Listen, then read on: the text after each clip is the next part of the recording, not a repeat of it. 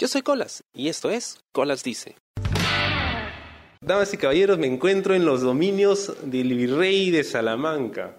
Señores, es curioso porque la última vez que estuve aquí fue la última vez que entrevisté al virrey, hace ya más o menos casi dos años, puede ser, y uno ve la evolución que ha tenido el virrey como personaje y como luchador hasta ahora, y ha sido increíble. Recuerdo que en un eh, evento lo vi pelear contra Chaos cuando estaban en LWA, todavía era parte de Black Label, y yo dije, este pata, que en ese momento se hacía llamar Rafael da Silva, tiene calidad de main eventer, puede ser campeón y puede ser singles. Y nadie me hizo caso. Y de repente, dos años después, era campeón de GLL. Señor, bienvenido al podcast nuevamente después de tanto tiempo. Señor Colas, debo decirle que es un honor y un placer para usted y para todos sus reducidos oyentes eh, estar en presencia de la voz espectacular y magnánima de su excelencia, el virrey Rafael de Salamanca, y agradezco tus palabras de, introducción. Eh, y sí tengo, tengo muy gratos recuerdos de esa entrevista, eh, cuando el virrey recién recibía sus, sus papeles reales y estaba en un proceso de transición interesante y, sí creo que se ha logrado mucho de lo que, de lo que usted y, muchos predijeron. Sí, eh, bastante reducidos los oyentes, pero son más que los de gladiadores. Y es... ¿Qué tal ha sido este, este roller coaster, esta montaña rusa de, pues, primero aventurarse como independiente y de pronto entrar en una empresa y ser el campeón y no solo el campeón, sino darse cuenta que podía convocar a toda esta gente y que muchas personas que han estado asistiendo a los eventos de GLL iban a ver al virrey. Eh, en realidad es, para mí no es una sorpresa que la gente, yo no sé en qué momento va a ser la transición a este, la verdad es que todo fue un proceso. Eh, el, personaje del virrey, eh, cuando empieza, eh, comenzó, comenzó fuera del país, comenzó en Ecuador y después en Imperio. tuvo que tomar riendas de su propio futuro, por así decirlo, porque claro, no era, no era un main eventer, no tenía un, un puesto importante, pero creo que esas esas acciones fuera del ring más que lo que se hacía dentro del ring, porque en realidad si, si tú te pones a pensar en lo que dice en Imperio en todo el 2017, yo creo que si sumamos los minutos que estuvo en el ring no llego ni a 10 minutos.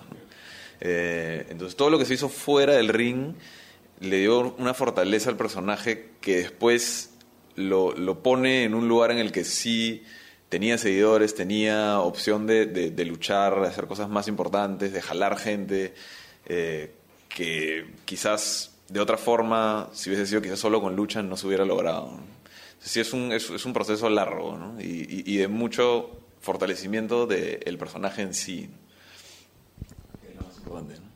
¿Cuál es el punto de quiebra donde dices el personaje está funcionando? Eh, yo creo que en realidad en el mismo en el primer show que hubo de Imperio eh, hubo un eh, hubo un meet and greet el día anterior, ¿no? que fue un meet and greet que hicieron para la gente que se quejó por alguna un descuento, alguna soncera de esas. Y, en este meet and greet mucha gente se me acercaba eh, ya reconociendo al personaje y de hecho ahí fue que empecé a, probar con un poco las poses y, esto. Y yo creo que en realidad el, en el primer show de Imperio cuando salí ya había un reconocimiento claro del personaje, que no había habido antes. Yo creo que se consolida realmente eh, con el segundo show de, Imperio que vendría a ser, eh, que fue cuando luché con Chuck Taylor, contra Chuck Taylor y con TVK al lado. ¿no? Yo creo que el refuerzo de TVK es lo que realmente hace que el personaje pues ya reviente. ¿Por qué gusta tanto el virrey si supuestamente es un antipático? Yo me acuerdo que la primera vez que entrevisté al virrey, yo le dije, efectivamente, tu cara funciona, te veo y caes mal, ¿no? Ya luego conversas y caes bien, ¿no? Pero uno lo ve y cae mal. ¿Por qué a la gente le gusta ese tipo de personajes? Yo creo que en los últimos años ha habido mucha gente, digamos, tiene más o es más adepto o, está digamos, más propenso a seguir al Gil, ¿no? Creo que el Gil ahora, eh, si bien es malo y te transmite esa sensación de, de, algo que no está bien, es un personaje, siempre tiene un poco más de profundidad o es más atractivo hasta cierto punto, ¿no? Eh, sobre el virrey particularmente, yo creo que eh, algo que funciona es, eh, primero que, o sea, el virrey es el virrey 24/7, ¿no? O sea, tú me has venido a entrevistar hoy y estás sentado frente al virrey de Salamanca, o sea, no hay otro. Tú me ves caminando en la calle y ves al virrey de Salamanca, yo soy el virrey 24 horas al día. el virrey es un personaje que transmite muchas sensaciones o dice muchas cosas que la gente quizás piensa y no se atreve a decir, o, eh, o, digamos, o, comparte opiniones, ¿no? O sea, el, virrey siempre ha tratado de ser un personaje clasista, hasta un poco racista en algunas oportunidades, eh, disminuye al resto de gente, tiene súbditos, tiene esclavos, tiene, ¿no? Y, eh, la gente, o sea, eso si es que no estás de acuerdo con eso, hasta cierto punto creo que te causa gracia. Y esa gracia de tener algo, además, contemporáneo, es algo que, que, tú lo puedes ver en la casa, tú hablas con una, de repente no sé, tienes a un amigo o alguien que es un poquito más pituco que tú y te habla con algunas cosas así, entonces lo reconoces, ¿no? Entonces quizás eso, la familiaridad del personaje es lo que hace que, que la gente se haya pegado hasta cierto punto. Y después, bueno, es, es un personaje cómico, ¿no? Hasta cierto punto, ¿no? Entonces eso creo que ayuda mucho el virrey es el virrey cuando va a comprar un café o cuando va a comprar una pizza. Me imagino al virrey hablando así. El virrey es el virrey 24 horas al día. Y es, es, yo, yo, yo vi una entrevista que le hacía, eh, que le hicieron a la hace poco, y él hablaba sobre los personajes y él decía eh, que él siempre recordaba que, que, o sea, Rick Flair era un limousine driving crocodile, o sea, todo el día. O sea, el hombre era el personaje, era Rick Flair. Entonces, eh, y, eso es lo que hace después fácil ser el personaje, ¿no? O sea, cuando uno lo tiene tan cercano, eh, ese personaje todo el día. Yo, de hecho, definitivamente cuando voy al grifo a comprarme una gaseosa o un agua, yo soy el virrey de Salamanca. O sea, eso no hay duda, es que acabo de alucinar al virrey entrando con su túnica a comprar una botella de Gatorade a un mini market. Pero el, eh, eso es lo, divertido del personaje. Pero si el virrey es el virrey, pues 24-7, ¿ya en algún momento te ha pasado que alguien te ha reconocido fuera del mundo luchístico? Eh, sí, porque, digamos, el, mucha gente de mi entorno eh, no ve lucha libre, no entiende lo que es lucha libre, no entiende el personaje. Sin embargo, muchos me siguen en redes sociales y ven y me conocen a mí como personaje, me conocen a mí como persona, y cuando ven la diferencia entre uno y otro, les parece, o sea, les parece o sea, algo espectacular, ¿no? Y entonces mucha de esta gente que nunca me ha visto luchar quizás, eh, cuando me la cruzo me dice, oye, tú eres el virrey, el virrey. y, o sea, no, pues que el virrey es una cosa increíble, y, y, piensan que uno es el, o sea, piensan que yo soy como, como en las redes, ¿no? Y eso es, pues eso es, denota simplemente buen trabajo. El, una de las cosas que más gusta al virrey, justo que mencionas, es el trabajo en las redes sociales y las promos que ha hecho. O sea, lo, lo bien que, que no solo o sea, plantea el personaje y te cuenta la historia, sino que te vende un evento, te vende una lucha, te vende una rivalidad. Ese ha sido un trabajo que también, o sea, se ha chambeado desde abajo, porque yo recuerdo las primeras promos que hacía el virrey antes de ser el virrey, y eran más cortas, más limitadas, ¿no? más directas. En cambio, estas son cada vez más elaboradas, utiliza palabras que hacía muchísimo tiempo no, no escuchaba y probablemente mucha gente no entienda, pero aún así la forma en que lo dice transmite mucho. Sí, eh, yo creo que parte de tener un personaje importante eh, es saber cuáles son tus fortalezas y tus debilidades. Entonces, yo cuando, cuando comencé a luchar y a hacer todas estas cosas, lógicamente no luchaba tan bien, tenía poco tiempo entrenando. De hecho, cuando éramos Black Label, eh, incluso, de hecho, Cero luchaba mucho más que yo, tenía mucha más experiencia que yo. Entonces, yo lo que pensé es. Eh, si digamos yo no puedo destacar por el tema luchístico, puedo destacar por otras cosas que de hecho son que puedo, tengo esta facilidad para hablar en frente de gente, puedo hablar, puedo, eh, no sé, puedo imaginar algunas promos, eh, tengo esta caigo mal, sí, efectivamente. Entonces hay que aprovechar esas fortalezas y entonces así fue que yo empecé a, a, trabajarlas. A mí siempre me han gustado las, las promos distintas, ¿no? Entonces, siempre me ha gustado, por ejemplo, yo, siempre, y, te lo comenté al principio, ¿no? Yo tenía una fijación con La Roca desde, desde, muy chico, y La Roca puede ser un personaje completamente distinto, ¿no? O sea, era una persona que lo ponías a hablar y, o sea, se comía a millones de personas con levantar una ceja nada más. O sea, gente como Chris Jericho, el mismo Ric Flair, entonces siempre me ha gustado ese estilo de personaje que no te da lo mismo. Hay muchas promos que son, uno empieza a ver el, universo de promos, no solamente en Perú, ¿no? En Perú creo que es hasta, o sea, es más notorio, ¿no? Pero uno ve el universo de promos y muchas promos son iguales, ¿no? Oye, sí, cuando vayas al ring, yo te voy a ganar porque yo soy el mejor, porque yo esto, porque yo estoy, es como, o sea, tiene que haber una forma de decir todas esas cosas y de llegar al, al punto, o sea, que básicamente es, anda mi show, anda a verme, anda esto, compra mi mercadería o esto pero sin necesidad de decir, oye, compra mi mercadería, o anda mi show, sino, o sea, tiene que existir. Entonces así es como yo empecé a, a, ver y muchas de mis inspiraciones para hacer las promos no son luchadores, ¿no? Ya yo pienso más bien en, no sé, personajes de la política, de las series de televisión que veo, cosas así. Entonces las trato de, de armar en base a eso. ¿El virrey escribe sus promos antes de decirlas o le salen así del corazón? Eh, eh, el virrey no necesita escribir porque tiene eh, un personal subpagado que las escribe por él y luego simplemente el virrey las dice. Pero no, en, realidad lo que sucede es este, las promos, para que tengan un, yo creo que para que tengan un, buen impacto, es importante que uno no las practique antes y no las, digamos, no las paporretee, pero que sí de alguna forma existe una guía, ¿no? Porque a veces sucede que la gente empieza a hablar, yo siempre he tratado de hacer las promos de, de, un, de una sola, ¿no? Y a veces sucede que uno dice algo y después lo, repite o cae en lo mismo dos veces. entonces, por eso sí es importante tener una guía y saber cuál es el punto más alto de la promo y dónde tienes que llegar. Eh, pero sí, digamos, sí hago un, un esquema y luego... Eh, pero sí trato de que sea todo de una sola vez, no trato de, en, o sea, de, en una sola si lo puedo hacer en one shot, nosotros decimos one shot, one take. Si hacemos en one shot, este, yo creo que es, buena promo. Usualmente se puede y salen. Lo impresionante era con, con TVK, por ejemplo, las promos, a pesar de que eran viñetes y eran con interacción, siempre salían en una toma. Era increíble eso.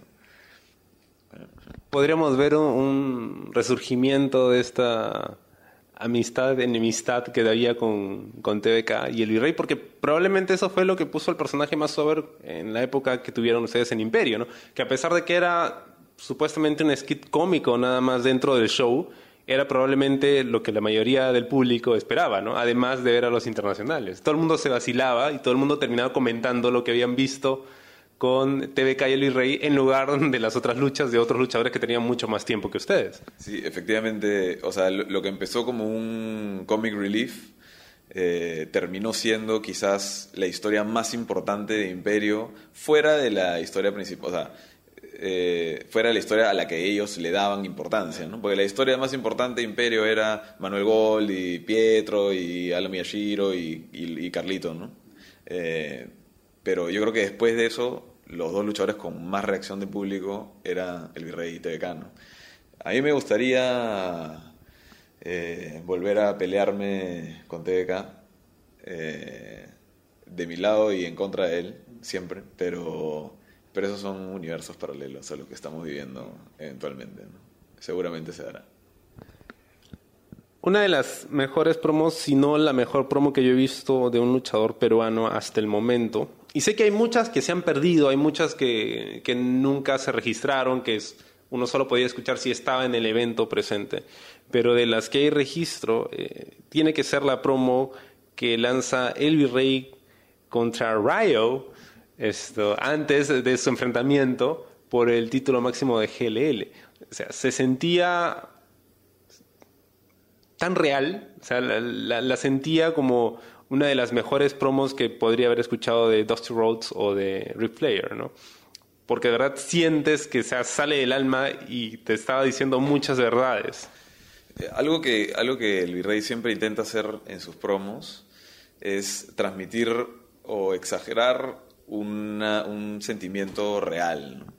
Y eso es lo que creo que es un, es un tip para cualquiera que quiera hacer promos. Es eh, mientras más real sea lo que uno dice, eh, mucho más fácil se hace eh, decirlo y parecerlo, además. Y realmente cuando esas promos antes de que llegara nuestro amigo Rayo, eh, todas tenían mucha, mucha verdad, ¿no? Y en realidad esa promo que yo hice sobre el título Hatun Aoki tenía una molestia genuina, ¿no? Y, y, eso fue lo que... Entonces sí, mucha gente me escribió después de decirme, oye, en verdad estás molesto. Y yo, sí, claro, sí, estoy molesto. O sea, es, es, esto es verdad, ¿no? Pero entonces eso creo que ayuda mucho a hacer una promo, a que una promo sea exitosa. Esa promo es la única promo quizás que hice en todo ese momento eh, previo a ese show que no estuvo planeada, ¿no? Porque yo sí planeé la que le respondía a Ray, yo sí planeé alguna de las de, que sucedieron en el medio, pero esa fue una promo en la que yo dije, o sea, tengo, o sea, si me siento impotente, tengo que hacer algo, voy a dar una promo. Y puse la cámara y la, y la solté de frente. Y eso creo que es. Por eso que queda tan bien, ¿no? Me acuerdo que me contaste que la primera vez que tú ganaste un título con cero, ¿no? al final pues fue muy emotivo, se abrazaron ¿no? y reconocieron lo que habían, todo lo que habían avanzado.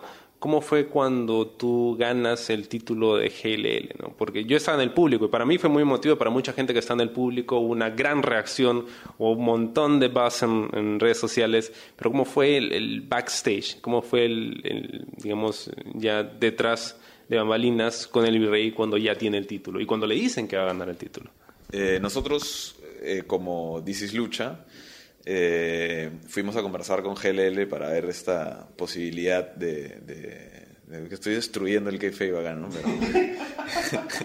este, cuando nosotros, cuando decidimos que íbamos a trabajar con, con GLL, eh, eh, nosotros teníamos una idea que era mucho más conservadora.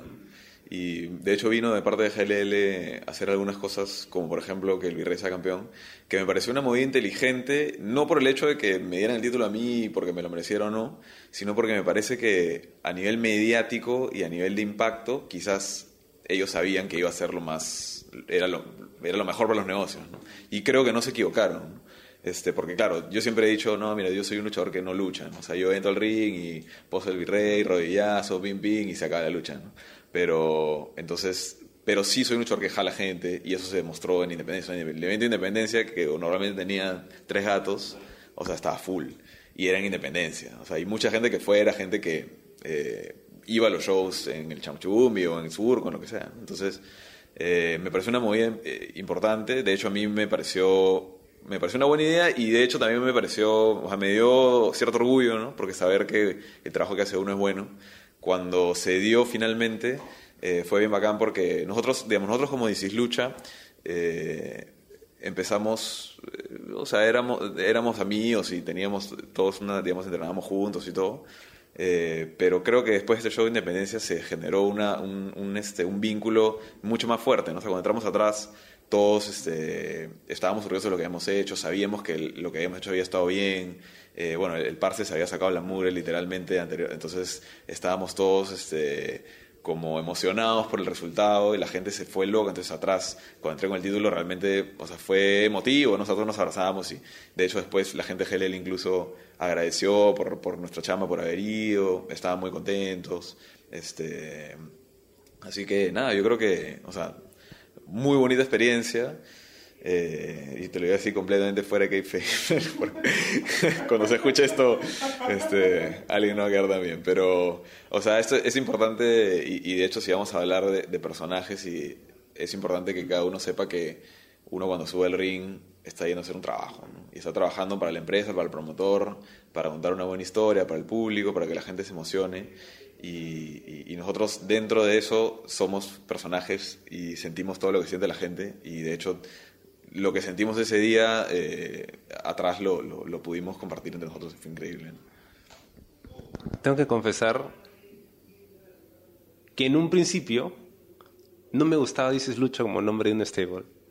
No me gustaba porque, o sea, como hashtag estaba Khan, como, no sé, como título de un evento de repente, pero nombre de un estilo me parecía rarazo y sonaba raro, sobre todo cuando alguien no lo pronunciaba bien, era ¿no?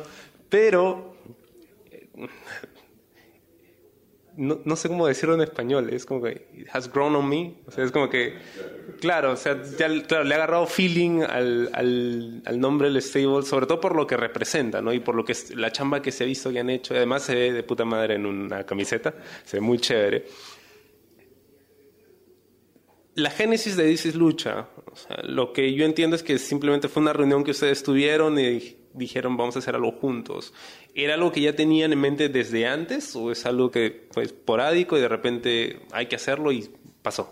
Eh, en realidad cuando, cuando nosotros, eh, después de unos meses del último show de Imperio, que fue en febrero del 2018, después de algunos meses de inactividad, de falta de entrenamiento eh, y de un poco falta de, de comunicación, información, digamos, eh, nosotros dijimos, o sea, empezamos a pensar en cómo podíamos hacer para luchar sin necesidad de comprometer eh, el show de Imperio, ni, ni, las historias, ni nada de eso. Entonces ahí fue que hicimos la luchatón y después del luchatón hicimos algunos contactos, conocimos a alguna gente. Yo, de hecho, por ejemplo, no conocía a la gente de GLL.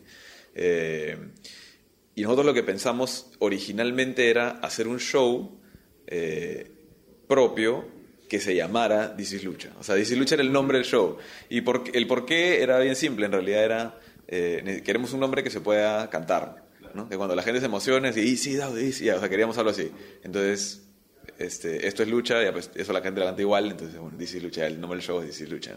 Entonces, nació como eso, y lo que nosotros queríamos hacer era justamente un show propio en el que nosotros tomáramos las decisiones y, y pudiéramos hacer, digamos, respetar historias de cada una de las empresas, este, no sé, acuerdos previos con alguna empresa, qué sé yo, para no, no, digamos, desvirtuar el trabajo de nadie. Eso es lo que queríamos originalmente. Este, al principio no encontrábamos local, entonces por eso es que dijimos, oye, mira, empecemos a trabajar con GLL para por lo menos recuperar el ritmo, para poder entrenar, para poder...